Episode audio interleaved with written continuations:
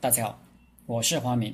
这节课我们接着分析《军争篇》原文：“故其疾如风，其徐于林，侵略于火，不动于山。”这四句算是《孙子兵法》在日本影响最大的四句，因为日本战国大名武田信玄将急于风，徐于林，侵略于火，不动于山十四个大字。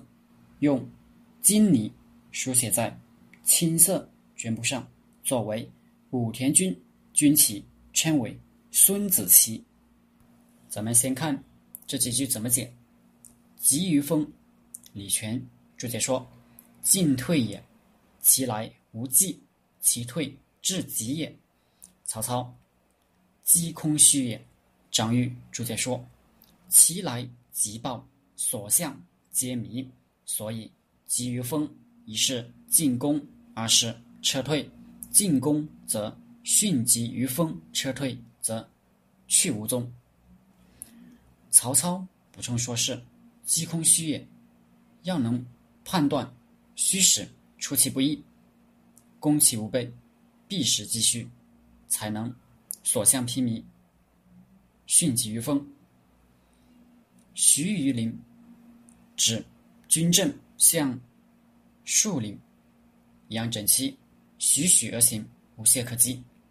李全注解说：“整陈而行，你可以想象整个军队方阵像树林一样整体移动，静静的、缓缓的前进，那种强大的压迫感。”杜牧注解说：“徐缓也，言缓行之时，须有。”行练于陵墓也，恐为敌人之眼息也。曹操注解说：“不见利也，与前面说的兵以利动相呼应，就是说还没有看到虚实，没有见到攻击的有利条件，则徐徐而行。”曹操注解，他是一直强调。虚实的，杜佑注解说：“不见利，不前，于风吹林，小动而大不移。侵略于火，进攻的时候就像熊熊烈火。”李全就在说：“于火燎原，无蚁草，加了一个无蚁草，敌人无处可逃，不可抵御，一个也跑不掉。”林彪的。猛打、猛冲、猛追，三猛战术就是相当于侵略与火。曹操注还是一个字，急也，还是快的意思。不动于山。曹操就在说，守也，不动于山，是这样防守军队不动的时候，就像山一样不可撼动。荀子一兵篇说，原居方阵，则于。盘蛇然，触之，则脚脆；坚若磐石，谁来侵犯？哪只脚来顶，就叫他哪只脚粉碎。风林火山是讲迅疾和持重。韦辽子说：重者于山于林，轻者于炮于帆。进退则。于风于火，不动则于山于林。武田信玄的风林火山怎么解呢？急于风，一是说武田家的骑兵，武田骑兵日本第一，合战往往是骑兵先冲锋。另一个呢是战略和基础设施建设，主要是两项：一是烽火台的信息系统，从甲斐为中心，向四周辐射一套密实的烽火台系统。边境一旦有事，就用不同的颜色狼烟通报，所以武田信玄总能最快速的做出反应，调动军队。二是被称为棒道的交通系统，像木棒一样直，就是著名的武田棒道。甲斐国。所在的是山区，武田信玄为军队行动方便，专门修建九条笔笔直的帮道，通向主要交战区。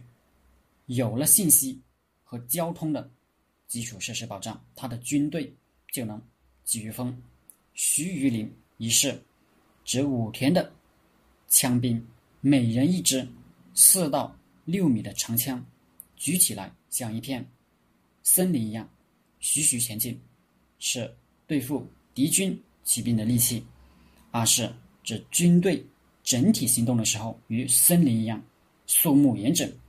侵略于火，一是冲锋陷阵，与烈火燎原，锐不可挡；二是武田的军队编制、组织和指挥系统指挥起来，能够像运用自己的手臂一样自如，指哪打哪，不动于山。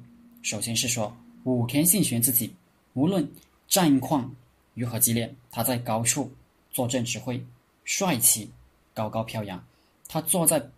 板凳上纹丝不动，即便敌人攻到他的脚底下，他也不会起身，自有身边卫士去厮杀。主帅不动，帅旗不动，则军心不动，奋勇杀敌。其次是说武田的军政和纪律排兵布阵各司其职，稍有违反就军法从事。所以无论敌人怎么攻击。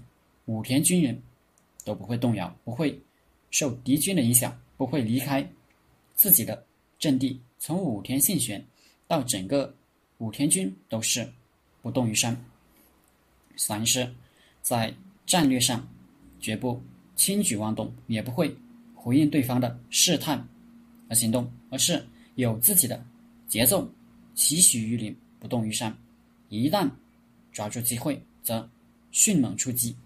其疾于风，侵略于火，风林火山可以说是武田信玄大大发挥了《孙子兵法》。